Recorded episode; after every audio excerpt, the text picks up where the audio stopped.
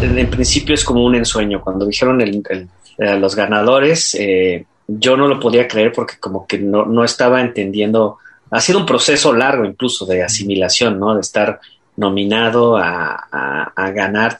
Hay todo un proceso de por medio. Yo creo que es, es paradójico porque de alguna manera es lo que haces todos los días y es consecuente con, con tu filosofía de vida, con lo que tratas de hacer, te frustras, te vuelves a levantar al día siguiente y lo intentas de nuevo y, que de alguna manera se reconozca a esa magnitud es lo que de repente me hacía cortocircuito.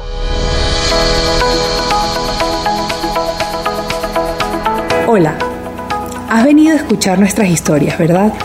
Entonces, bienvenido a Cuentos Corporativos, el podcast donde Adolfo Álvarez y Adrián Palomares hacen de juglares y nos traen relatos acerca del mundo de las empresas y de sus protagonistas. Prepárate a escuchar interesantes historias acerca del management, startups, compañías exitosas y fracasos empresariales. Pon a tono tus oídos y disfruta de este nuevo capítulo de Cuentos Corporativos. Y como todo cuento, este también empieza con un había una vez. Que lo disfrutes.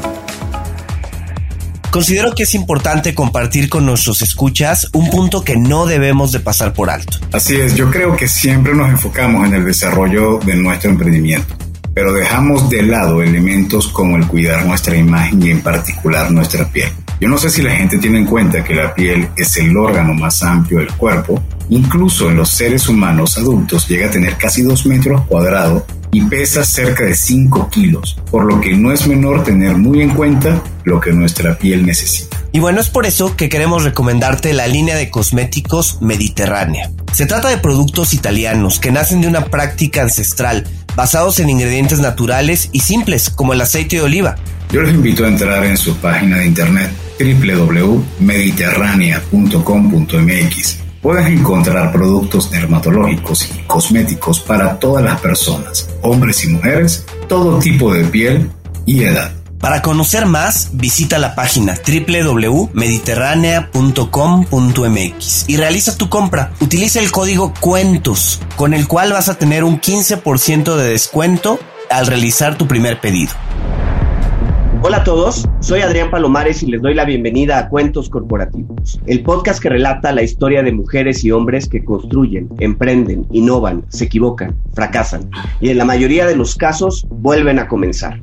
Yo soy Adolfo Álvarez y en esta oportunidad tenemos el gusto de presentarles nuestra segunda temporada, que hemos denominado Aprender de los Grandes, donde vamos a darle cabida a las denominadas empresas y figuras constituidas.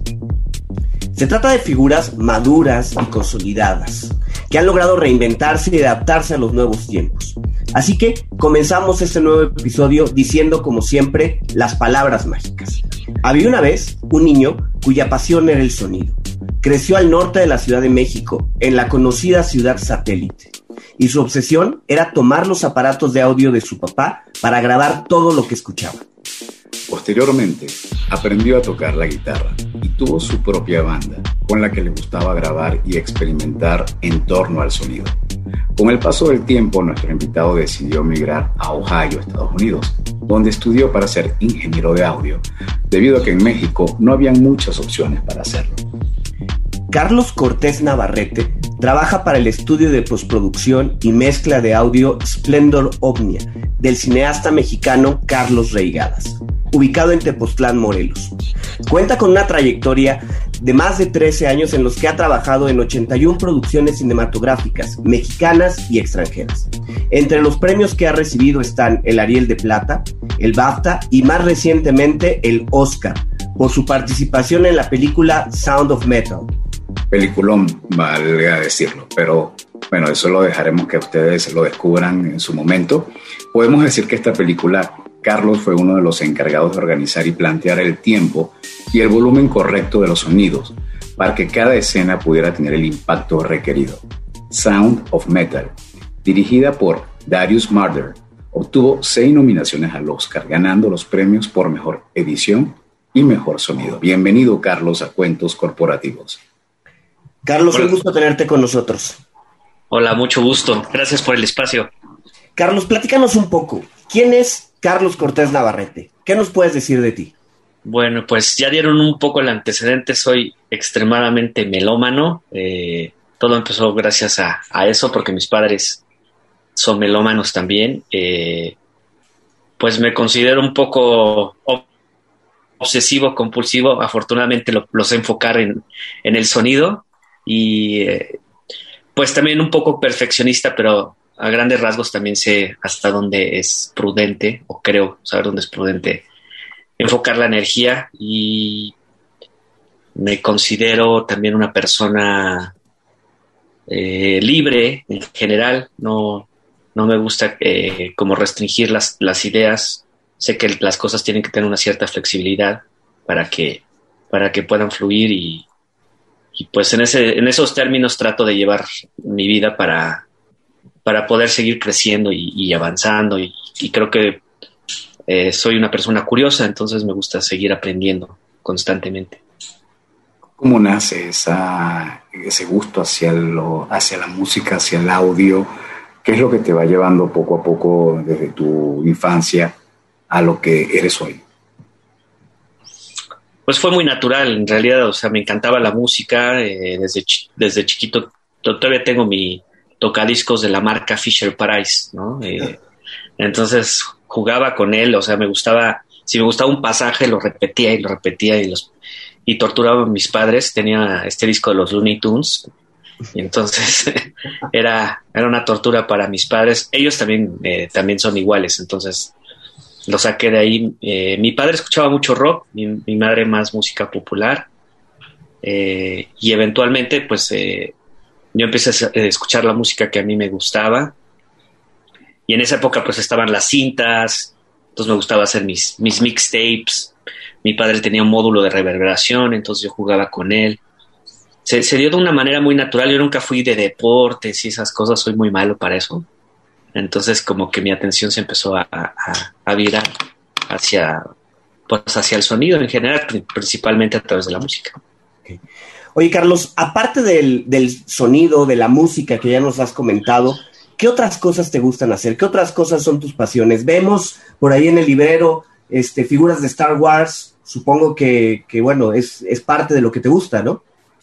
Me gusta mucho ciencia ficción en general, o sea, ya sea en lectura o en, o en, películas. Eh, me gusta mucho el cine, evidentemente, también. Eh, me gusta mucho lo que es tecnología, eh, me gusta, o sea, sobre todo cuestiones relacionadas al sonido, ¿no? Síntesis, eh, estoy investigando constantemente de, diferentes eh, novedades que van saliendo del, de productos, entonces me gusta estar un poco al día y soñar que puedo tener muchos de esos dispositivos porque no los puedo tener todos, pero, pero pues por ahí, o sea, en realidad la línea no, no cambia mucho. Es parte de la obsesión que si se alimenta este, y se lleva a un lado, pues puede tener resultados positivos, supongo. Ahora comentabas que tu padre era, ah, le gustaba mucho el rock. ¿A ti qué tipo de música y cuál podríamos decir que son tus músicos o bandas preferidas?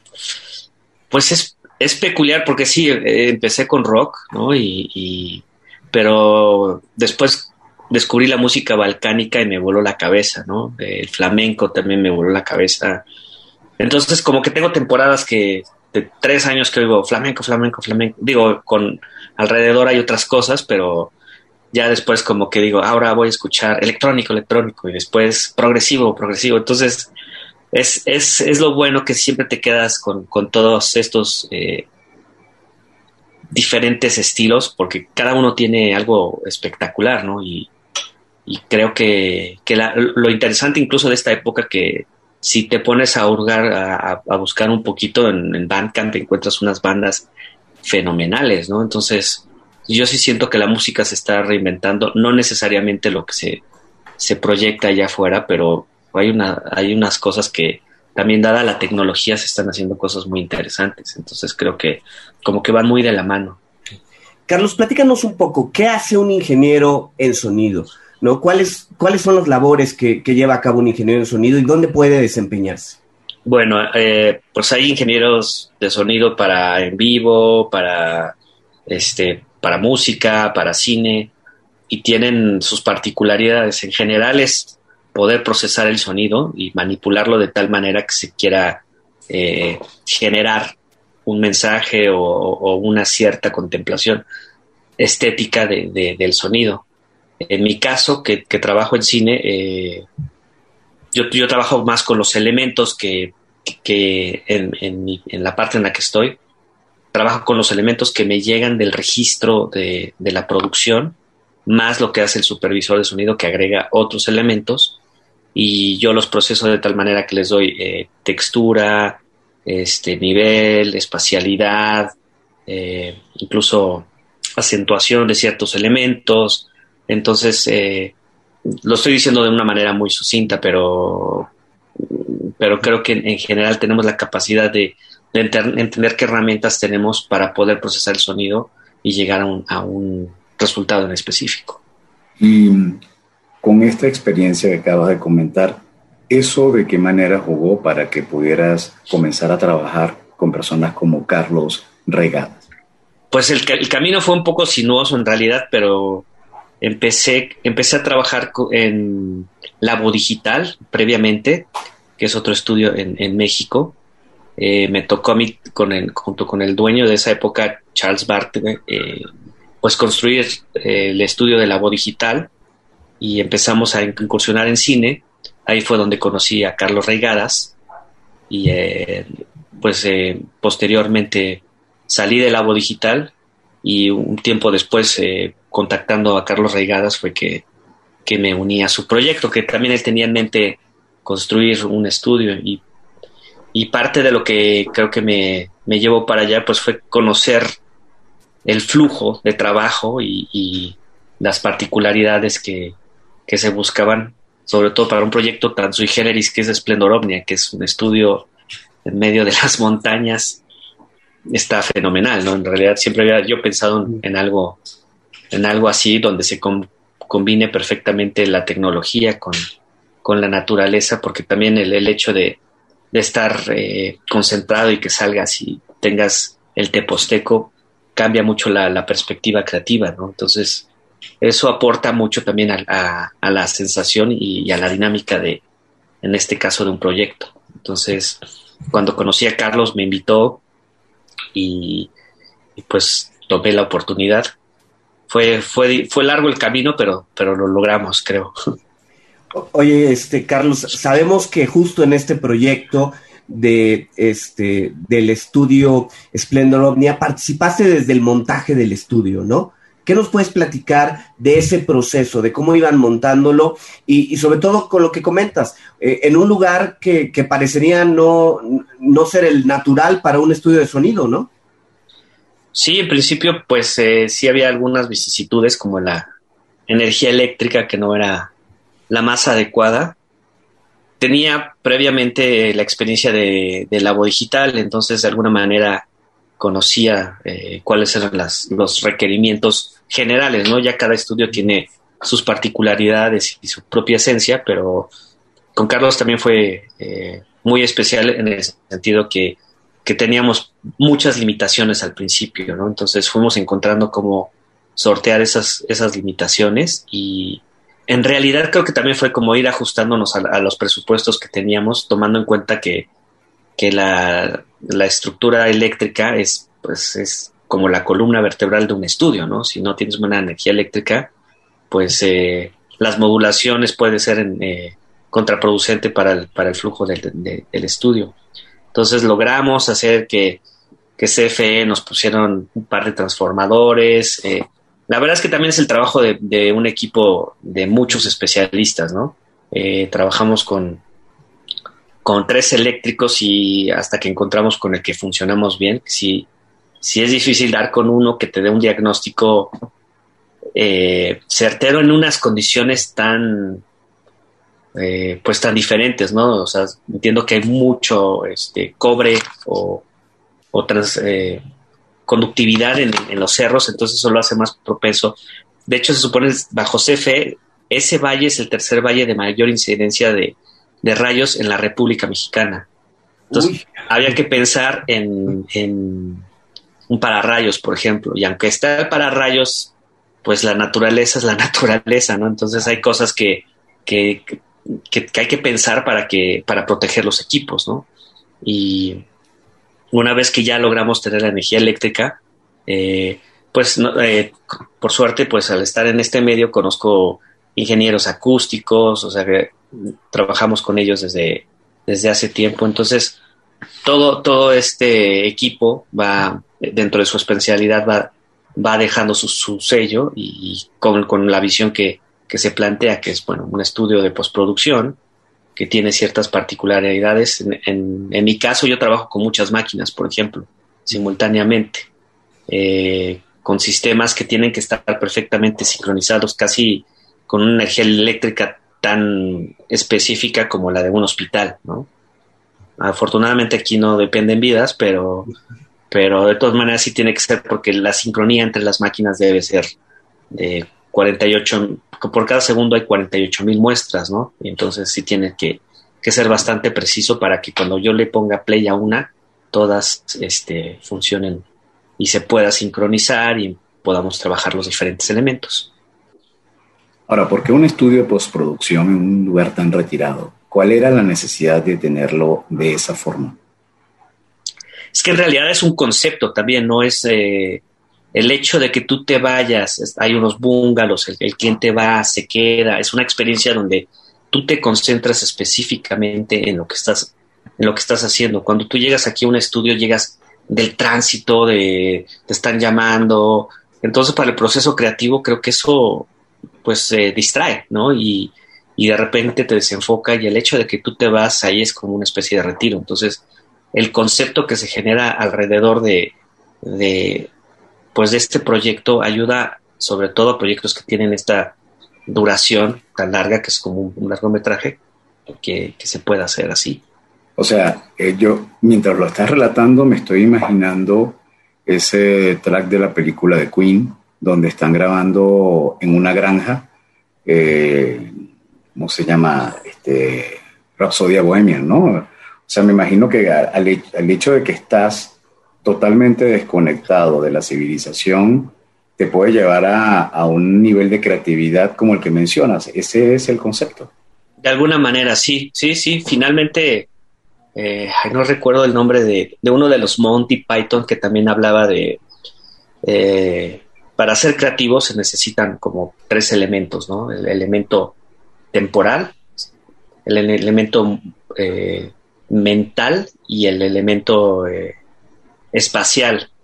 Entonces creo que ese espacio te, genera, eh, bueno, pues ya sentirte que estás como súper abierto, súper libre.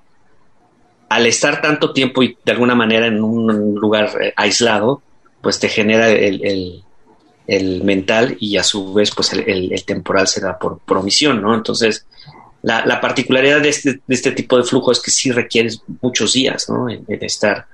Entonces creo que también eh, ayuda a que el equipo empiece como eh, desayunamos, comemos y cenamos juntos, pues nos permite tener una cohesión. Eh, es muy intensa definitivamente, pero como que pienso que se le saca el mayor provecho porque de lunes a viernes estás en lo que estás, ¿no? Eso me parece genial. Bueno, sábado domingo si se da, este, podemos eh, hacer cada quien cosa, pero son, son proyectos que tienen una duración, o sea, entre de dos semanas hasta 15 semanas, por ejemplo, ¿no? Entonces, dependiendo del largometraje, pero pues son proyectos que de alguna manera son cortos, pero intensos. Entonces, si no hay interrupciones, creo que es, es, es una gran herramienta para, para seguir enfocado durante ese periodo corto pero intenso. Oye, Carlos, en, tu trabajo la creatividad es un punto muy importante, ¿no? Ya nos platicabas este, el hecho de llegar a un lugar donde no tienes distracciones, donde eh, pues puedes mm, enfocar eh, tu mente, ayuda. Pero adicional a esto, ¿tú tienes algunos rituales, algunas cosas que te ayuden a fomentar tu creatividad en el día a día o previo a entrar a un proyecto? pues creo que la, disciplina y el rigor son fundamentales. O sea, no hay, no hay de otra, no he encontrado otra solución. Eh, tratar de, o sea, para mí tratar de prever cosas también me ayuda, o sea, como el ejercicio antes de entrar a, algún, algún proyecto, trato de hablar con el diseñador de sonido, conozco su sesión, por ejemplo, para, para ver cómo la voy a abordar. Eh, en la medida de lo posible, prever también me ayuda mucho a empezar a entrar en, la zona de, de, lo que voy a hacer.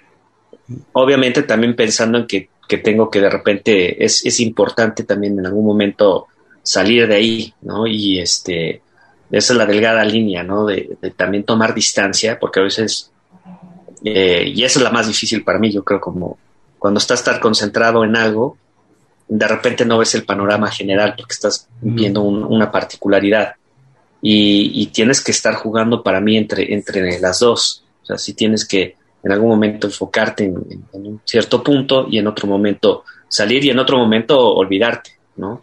Creo que eso también es, es, es muy importante. Buscar el balance entre esas cosas es, es algo fundamental para no volverse loco y, y, y no perder perspectiva también.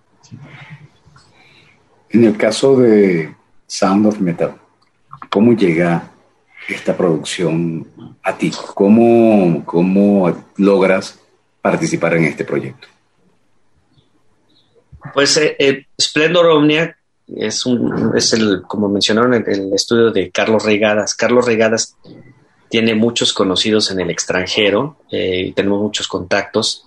hemos hecho películas desde Argentina hasta Azerbaiyán, ¿no? Entonces, eh, un, amigo en común que se llama Leonardo Heilblum estaba trabajando con Nicolás Becker, que es el, supervisor de sonido, y le comentó de Splendor Omnia y el contacto Splendor Omnia. Y como yo estoy ahí por omisión, de alguna manera, este, pues yo ya entré en el proyecto en el momento que nos contacta, porque Nicolás que sí quería buscar algo, justamente algo más, un estudio que tuviera pues, sus particularidades, que también eso, eso ayudó mucho en el proceso, definitivamente, ¿no?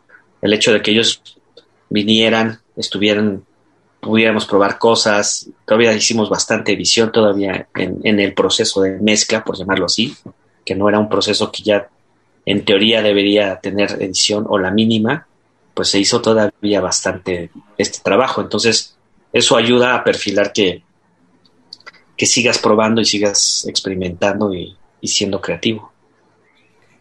Eh, Carlos, viendo la película, para mí hay una escena que, me llama mucho la atención, que es cuando el personaje principal prueba ya sus implantes después de la cirugía, la, doctora los prende. Perdón, a partir de este momento, spoiler alert, así que atentos.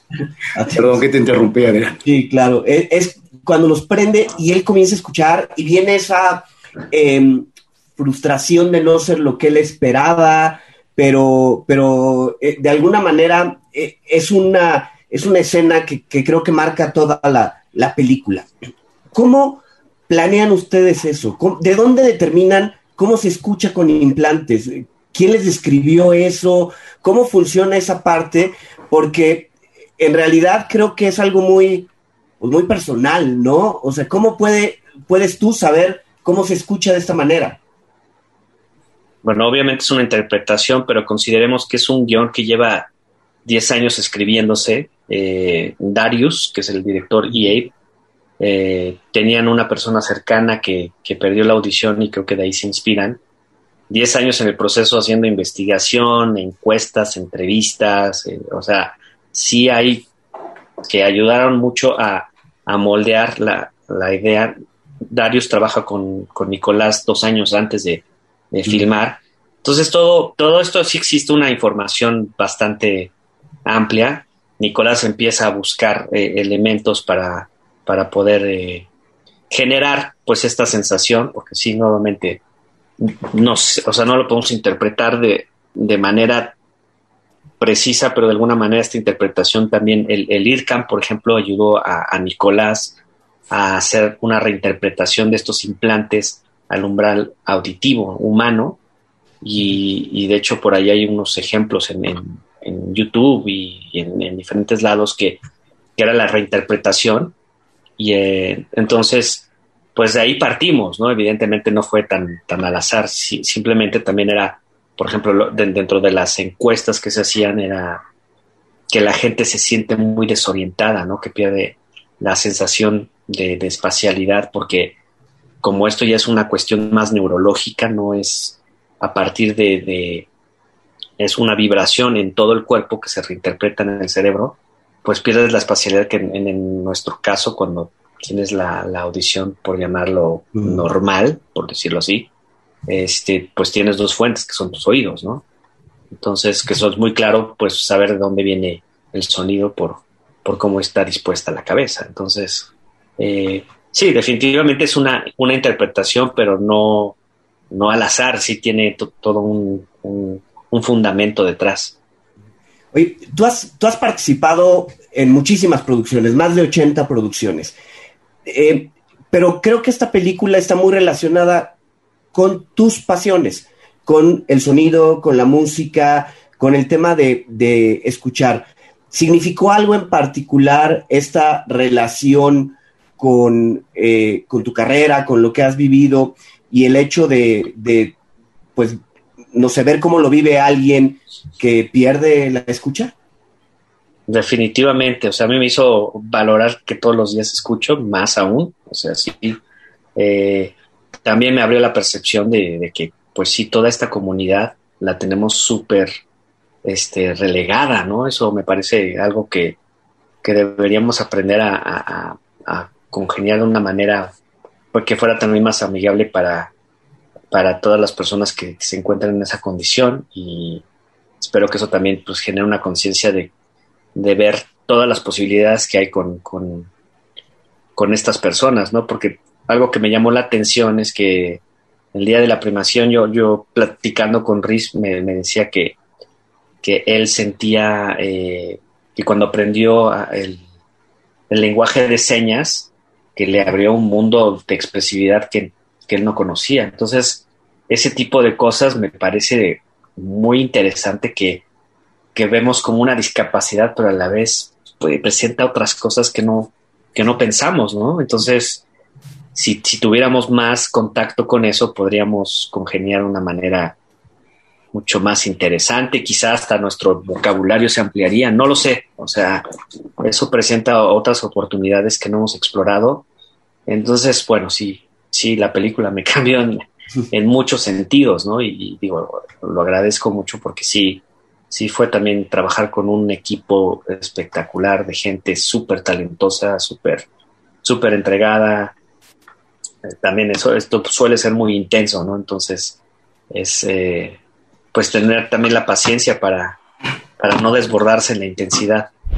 Oye Adrián, en estas conversaciones con diferentes emprendedores, uno se da cuenta del nivel de energía y concentración que le dedican a su proyecto, ¿cierto? Sí, la verdad es que a veces es impresionante, ¿no? Sabemos que los proyectos los llevan a situaciones de mucho estrés o dificultades para dormir.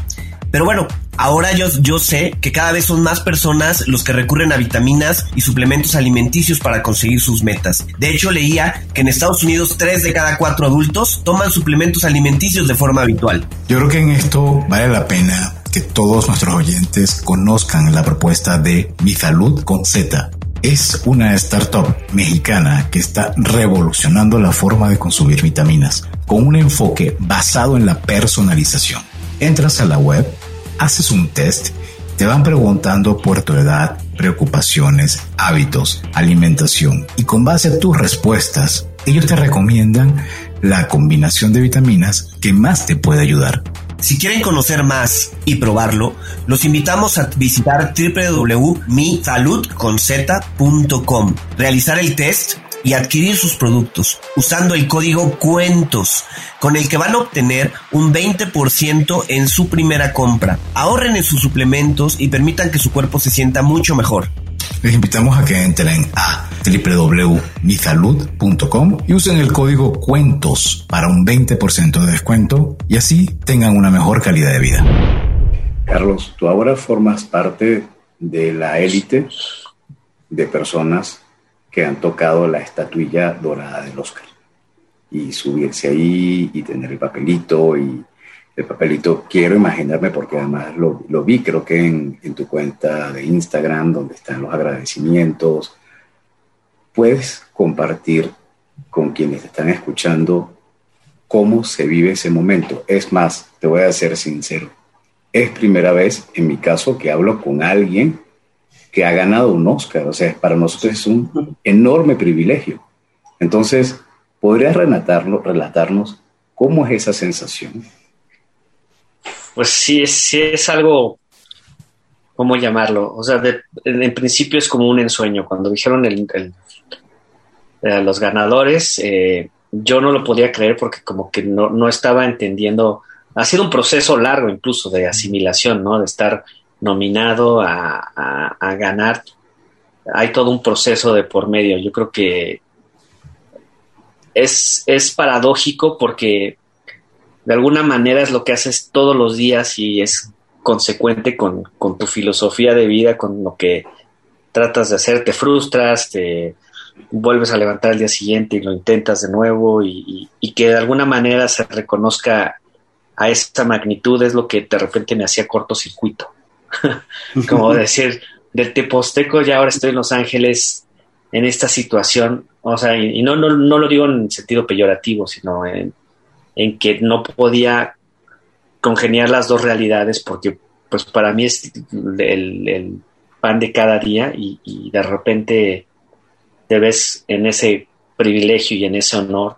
Entonces me parecía un poco surreal hasta que subí al escenario y, y a la izquierda tenía Glenn Close, en el centro estaba Trent Reznor y luego mi hermana estaba a la derecha, ¿no? Entonces como que era un cortocircuito de qué está pasando, ¿no? obviamente tenía muchísima gratitud, ¿no? Este, todavía la tengo, ¿no? Creo que esa se va a quedar para el resto de mi vida, pero es, muy surreal, es muy surreal, es muy, este, o sea, lo más que he intentado como, como describirlo es como cuando te pasa algo malo y que hay una especie de negación.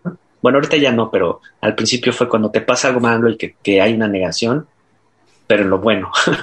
Entonces, este, pues sí, todavía creo que lo estoy asimilando. En realidad no, no entiendo la magnitud de lo que, lo que pasó y, qué bueno también, o sea, es un proceso que, que, para mí por lo menos es un indicativo de que, de que iba por buen camino. Claro que esto para nada significa que, ya llegué a un lugar, ¿no? O sea, es, es una piedra angular, seguro, pero de aquí todavía falta mucho por hacer. Entonces, como que me da, por un lado, la gratitud y, y, los reflectores y todo lo que está muy bonito, pero a la vez es como de lo que estabas haciendo pues está bien, pero más intenso. Oye, este, yo sé de muy buena fuente que en la nominación competías con algunos de tus ídolos. Trent Reznor, ya lo decías, Atticus Ross, Brent Kleiss. ¿Qué, significó eso para ti? Previo a, saber que habías ganado el Oscar, ¿qué era para ti estar nominado junto con, con estas este, personalidades pues, de la música, del sonido. ¿Qué significó, Carlos? Pues digo, evidentemente para mí era definitivamente un honor ya desde entonces. Eh, en la ceremonia, pues sí, tuve la oportunidad de platicar con, ellos y, darte cuenta que, pues que son, son personas eh, que, que, tú admiras mucho y que de alguna manera pues hay un símil contigo y, pues todavía lo estoy procesando porque platicar con Trent Reznor para mí fue así. Eh, o sea, hay una. Eh, estaba platicando con él y en algún momento le digo, pues eh, yo crecí con Nine Inch Nails, que él es el líder de Nine Inch Nails. Se voltea, me ve y me dice, yo también. Entonces me pareció genial, o sea, que, que, que fuera tan sencillo, tan, tan natural. Entonces creo que también tiene que ver con un poco con rectificar que, que pues si tú trabajas en lo, con toda la convicción, de alguna manera hay algún tipo de resultado. Y, y, Ren después se acercó ya cuando ganamos, nos, nos felicitó, o sea, como, como que dices qué está pasando. Mike Minkler, que también mezcló el regreso al Jedi, o sea, como hablar con el Señor, fue así como de qué está pasando, ¿no?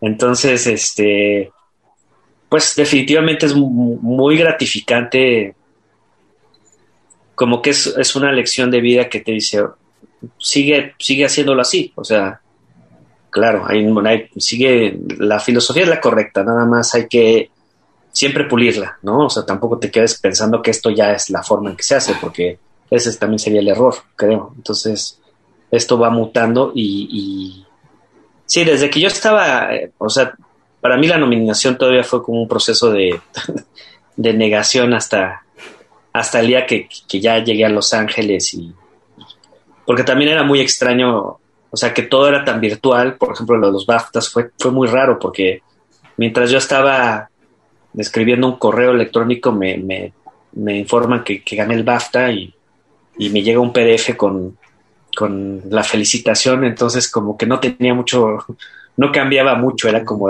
acababa de recibir un documento, ¿no? Entonces, en ese sentido, bueno, porque pues así sería con los BAFTAs, dada la circunstancia, pero por eso todavía no era como algo tan, tan tangible, por llamarlo así. Y ahora, tú comentabas algo muy importante sobre la producción de esta película. Es una película que por lo que entiendo tardó por lo menos unos 10 años en, en todo su proceso, desde la ideación hasta la salida. Eso quiere decir que para lograr cosas como este premio o cualquier otro, lo que implica ser constante y realmente mm, no bajar la guardia. ¿Cómo te preparas tú para tus próximos proyectos y qué sientes que te deja esto como aprendizaje para lo que viene?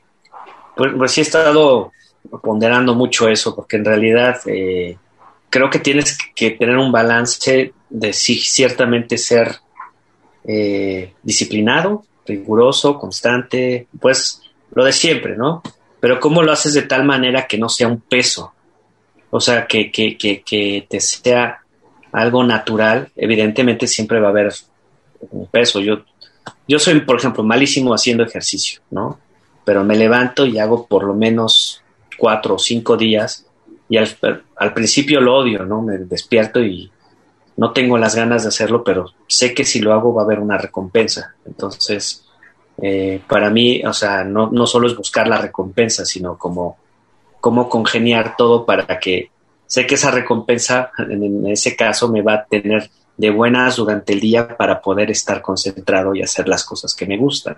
Entonces creo que creo que hay que irle eh, buscando la forma de que, de que todo lo que hagas puedas hacerlo constantemente eh, de una manera, pues sí, lineal y disciplinada, sin que sea un peso, porque en cuanto empieza a hacer eso, eh, se derrota el propósito. Y es bien delicado porque constantemente está cambiando también. Entonces tienes que estar buscando la forma en, reinventarte y, que, que, sigas motivado. Las motivaciones también pueden ir variando. Entonces creo que creo que lo que, lo que sí es importante es eh, saber que hay un trabajo y eso y tiene un costo. Eso es un hecho. Eso ya asimilarlo. Y, pero pues, la cuestión es también si estás dispuesto a pagarlo, ¿no? Y es pues la paciencia creo que es una cosa fundamental de decir, esto puede ser mañana o en 10 años o y creo que tampoco se trata nada más de fijar y no lo digo en, el sentido peyorativo, fijar metas, porque como que a veces si no llegas a la meta te frustras y entonces eh, todo es verlo más que es una consecuencia de, las cosas, porque sí, claro, hay que fijar metas y tal, pero, pero creo que también luego nos perdemos en eso de que, ah, esta es la meta y si no se logra, se destruye todo, ¿no? Pues más bien habría que reinventarlo y, ver cómo se llega a esa meta, no, pero de una manera distinta. Entonces, a veces nos, también nos perdemos con eso de, ah, tiene que ser de esta manera y, y las cosas van, van cambiando, entonces hay que estarlo ajustando todo el tiempo. Carlos, eh, ¿qué, ¿qué, nos puedes platicar de, nuevos proyectos que vengan para ti? Sabemos que la música siempre ha significado mucho en tu vida. ¿Podremos escuchar a lo mejor una producción tuya en algún sentido? ¿Qué, planes tienes a futuro? Bueno, pues ahorita eh, estoy haciendo un colectivo justamente de, de músicos y de diseñadores, eh, diseñadores de sonido que se llama Fonolab. En este colectivo pues hacemos eh, desde instalaciones hasta producciones musicales, ya sea para medios audiovisuales, o sea, publicidad o televisión o lo que sea. y bueno, sigo con, con lo del cine a través de Splendor Omnia Entonces ahorita son las, son las dos monedas que estoy trabajando. También estoy eh, justamente sí terminando otro disco que, que lo pueden escuchar en Bandcamp, el anuncio. y, y, pues sí, o sea, ahorita justo la idea es como empezar a expandir la red con, con más mentes que, se, que, trabajen en esto, eh, que, que, congeniemos en, la forma de, de trabajar, de, de, visualizar las cosas, de, ejecutarlas también, porque ahí es donde luego tiene, tienes eh, diferentes visiones y empieza a ser una trabajo. No tiene que ser necesariamente la misma, pero si, si, podemos comunicarnos y congeniar las ideas, eso es lo que importa, aunque sean distintas, ¿no? Eh, y creo que pues Fonolab y Splendor Omnia son las cosas principales en las que estoy ahorita trabajando. Están saliendo otras, otros proyectos, pero, pero no, no, nada se ha consolidado, así que. No se puede revelar tanto. Pues eh, hasta que no esté hecho, tampoco. O sea, yo siento hasta que no lo esté ejecutando, no, no, no, no se ha materializado, entonces. Porque también eso pasa mucho, ¿no? En realidad, hay muchas ideas, pero luego luego se esfuman. Entonces, mm. este, tratar de, llevar las que pueda llevar para, para materializarlas. Carlos, según lo que ha sido tu experiencia, de América Latina, de los latinoamericanos, el país me parece que más representantes en los premios de la Academia ha sido México. Eh, leíamos que de 83 nominaciones, 25 eh, Oscars se han entregado a mexicanos. ¿Qué sientes tú que, hay en, en, esta relación? ¿Sientes que México tiene las posibilidades de ser una potencia en la industria cinematográfica? Definitivamente. O sea, lo que sí he visto es que en, la última, en el último lustro, quizá década, bueno, no sé, siete años, digamos, sí he visto que muchos colegas eh, comparten un poco esta, desde su forma muy peculiar, esta cuestión de, seguir aprendiendo, seguir mejorando el arte, seguir este... Ahorita ya hay más, también más posibilidades porque, bueno, la, tecnología lo permite, eh, hay más información al respecto, entonces sí, sí, sí, sí lo veo completamente, al menos desde, donde yo trabajo y en específico en, cine, sí veo que la gente está mejorando muchísimo su, su arte y su oficio, ¿no? Entonces, en ese sentido creo que, que, bueno, pues están viendo resultados ahorita de, de, algo que ya lleva un tiempo para acá, donde la gente, sí veo que cuando trabajo con, con los colegas, nuevamente son igual de de aficionados, estamos hablando de micrófonos, este, hace rato le, le preguntaba sobre qué micrófono tenía, o sea, ese tipo de cosas son, pues son interesantes para nosotros y, seguramente en la mesa de comer van a decir, ya hablen de otra cosa. Bueno, incluso a mí me pasa, ¿eh? También de repente sí digo, ya basta.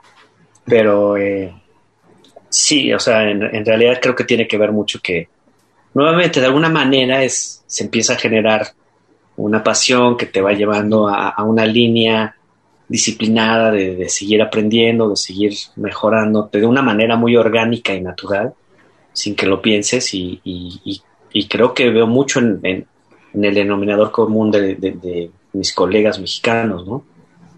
Entonces, eh, también, por ejemplo, trabajando con argentinos, trabajando una manera, o sea, los, con los que yo he trabajado, de verdad, mis respetos, ¿eh? O sea, sí trabajan muy bien, ¿no?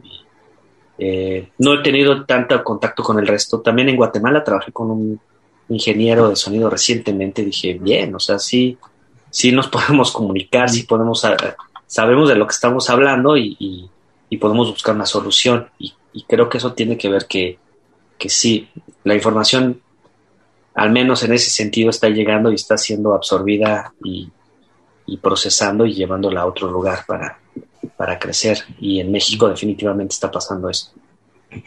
Carlos, ¿qué, implicaciones tiene para ustedes el, pues el impacto de la pandemia en el último año y el hecho de que la gente haya visto la mayoría de estas películas fuera del cine y los haya visto en una televisión, en una este, pantalla más reducida? ¿Qué impacto tiene en, tu labor o, no significa gran cambio para ustedes?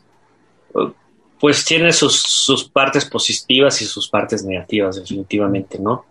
Por ejemplo, eh, el hecho de concebir la película en 5.1, pues eh, se hace una, dimensión enorme, pero a la vez también hay eh, las compensaciones que se hacen para los diferentes medios, es decir, para, para streaming, por ejemplo, pues tienes que tomar ese elemento 5.1 y, y, hacerle un, un down mix que se adecue a una cierta normativa, porque también hay normativas para, para streaming, para para televisión, para broadcast, para todas esas otras plataformas, eh, que tratas de emular todo lo que generaste en el entorno 5.1, por ejemplo. Y desde el lado eh, laboral, bueno, eh, yo no sentí tanto, ni, algunos colegas, porque, pues como en realidad de alguna manera estamos aislados, este, tampoco fue tan distinto, obviamente sí, cuando venía el director, pues mantener la sana distancia, o a veces ya no iban, hasta en algún momento yo les enviaba avances. Sí, sí, definitivamente ha cambiado y no sé, yo tengo mi teoría de que, de que el cine también tiene una, eh, no solo es el tema del entretenimiento, también tiene una función social. Entonces, habrá que ver cómo se restablece, porque también no sé si las nuevas generaciones tengan interés, pero para mí el hecho de que lo veas en una pantalla eh, y, perdón, si tienes tienes, no sé, 15, 16 años, pues puedes a donde puedes llevar a tu novia, ¿no? Para darle su primer beso, porque en la casa de tu mamá no va, no va a ser posible, ¿no? Entonces, ese, ese tipo de cosas, o con la familia ir y, y tener, eh, tener a los niños salir a, que la familia conviva de esa manera, creo que también eso de alguna manera repercute. No lo sé, la verdad, o sea, tampoco puedo decirlo porque definitivamente pues todo esto sí ha repercutido en, las pantallas de cine y ya de por sí pues se hablaba de, un, de una crisis, ¿no? Que, pero creo que tiene que ver también con, el hecho de que pues ahora lo tienes todo a la mano en la casa, ¿no? Entonces, no, no lo sé. La verdad es que como yo también no me, me consideraría un consumidor habitual, porque cuando lo estás haciendo de repente no lo consumes también, ¿no? O sea, yo lo, veo antes de que salga, entonces ya no, no tengo, o sea, necesidad de ir a consumirlo, ¿no? Pero yo porque también soy medio raro en ese sentido. Voy a los cines y si no están bien calibrados, la paso mal y entonces, entonces ese tipo de cosas no, no soy el denominador común, pero no, no sé con certeza qué va, qué va a pasar, pero lo que sí veo es que también están desarrollando tecnologías para que en casa se tenga una experiencia eh, buena también de, lo que se conciba. Entonces, pues habrá que ver qué pasa en los siguientes años porque es, muy incierto todavía, creo. Carlos, eh, esta temporada que estamos grabando la hemos denominado, como decíamos al principio, aprender de los grandes, aprender de estas figuras, de estas empresas que a través de su trayectoria han ido dejando una huella que permite ir en esta evolución como la que, como la que has logrado. ¿Qué le dirías a alguien que te está escuchando en este momento y que quiere aprender de ti, que te ve como inspiración para iniciar una carrera, o bien en el mundo de la ingeniería de audio o en el mundo de la carrera del cine? Pues igual iba a sonar un poco trillado, pero, pero sí que, lleven sus pasiones hasta las últimas consecuencias, ¿no? Es, decir, que lo traten de probar todo, que, que no se impacienten sobre todo, porque esto pues es una carrera de, largo, largo término. Y, creo que la otra cosa es eh, lo que decía, a mí, a mí lo que me ha funcionado bien en general es que, o sea, sí me establezco metas, pero no, no es mi fin, ¿no? Es metas por llegar a alguna parte, pero pero la vida es súper cambiante y hay metas que sí trato de, que no cambien para nada y, bueno, le busco otra otra forma. Es, es un poco contradictorio en realidad porque el llevar a las últimas consecuencias es que trates hasta el último momento de, de entender algo, de, de, lograrlo, pero a la vez si no lo logras tampoco es el fin del mundo, ¿no? Entonces tienes que buscar el balance donde, donde no se te salga de las manos porque si si se te vuelve el fin del mundo, te desmotivas y dejas de hacer las cosas y, pierdes perspectiva de, seguir en ese camino. Entonces, tienes, no, no, sé cómo exponerlo porque sí me tomó mucho tiempo de buscar el balance de entre esas dos cosas, ¿no? O sea, sí, sí ser constante, constante y, disciplinado y con una con un planteamiento y, ser riguroso, pero a la vez no ser un juez malvado que si no lo estás logrando eh, no sirves para nada y entonces sí es buscar ese balance porque eh, uno de mis maestros Marcus Reuter eh, con el que estoy estudiando stick me decía aunque llegues cansado hazlo no y si no lo haces tampoco te regañes entonces eh, es eso, porque si no lo haces te empiezas a regañar de que, ah, no, estudiaste los 20 minutos que dijiste. Y hay días que no puedes estudiar, o sea, de verdad, ¿no? Yo le decía, es que te juro que a veces me quedo dormido mientras estoy estudiando, ¿no? Dice, bueno, ok, eso va a pasar, ni modo, o sea, eso es parte del... Pero síguelo haciendo. Y, y si no lo hiciste, tampoco te regañes, mejor síguete enfocando en que lo tienes que hacer. Y si ese día salió mal, pues salió mal y ni modo, no, no puede salir a la perfección. Entonces es un proceso en realidad, de no desesperarse y seguir con el proceso. Carlos, en, cuentos corporativos tenemos unas preguntas obligadas que hacemos a todos nuestros invitados. ¿Te gustan los cuentos? Me encantan, sí. ¿Cuál es tu cuento favorito, tu escritor de cuentos favorito? Jorge Luis Borges, definitivamente. ¿Y algún cuento en particular? Pues el, el Inmortal me gusta mucho, o sea, el Aleph es uno de mis libros preferidos, pero el Inmortal y Emma Suns son como de los cuentos que me gustan mucho de ese tipo. ¿Y algún libro en general, en particular, de cualquier estilo, que a ti en lo particular se lo recomendarías a un amigo o, a alguien que dice, oye, eh, regálame una inspiración? ¿Qué libro le recomendarías? A mí me gusta mucho Historia de Famas y Cronopios también, de, Cortázar o eh, García Márquez también me... Cien años de soledad es una cosa, es un universo. Ese es un libro espectacular que hay que retomarlo también varias veces, porque ese libro no es de una sola lectura, definitivamente. Y incluso los anteriores, pero creo que esos tres libros sí marcaron profundamente mi vida. También, también Kafka me encanta, ¿no? O sea, todas sus historias cortas son pura sabiduría. Y bueno, obviamente la metamorfosis. Eh, ya nos comentabas, Carlos, al, inicio de, esta grabación, que, eres una persona muy tecnológica, ¿no? Que te encantaría tener todos los, los gadgets que ves.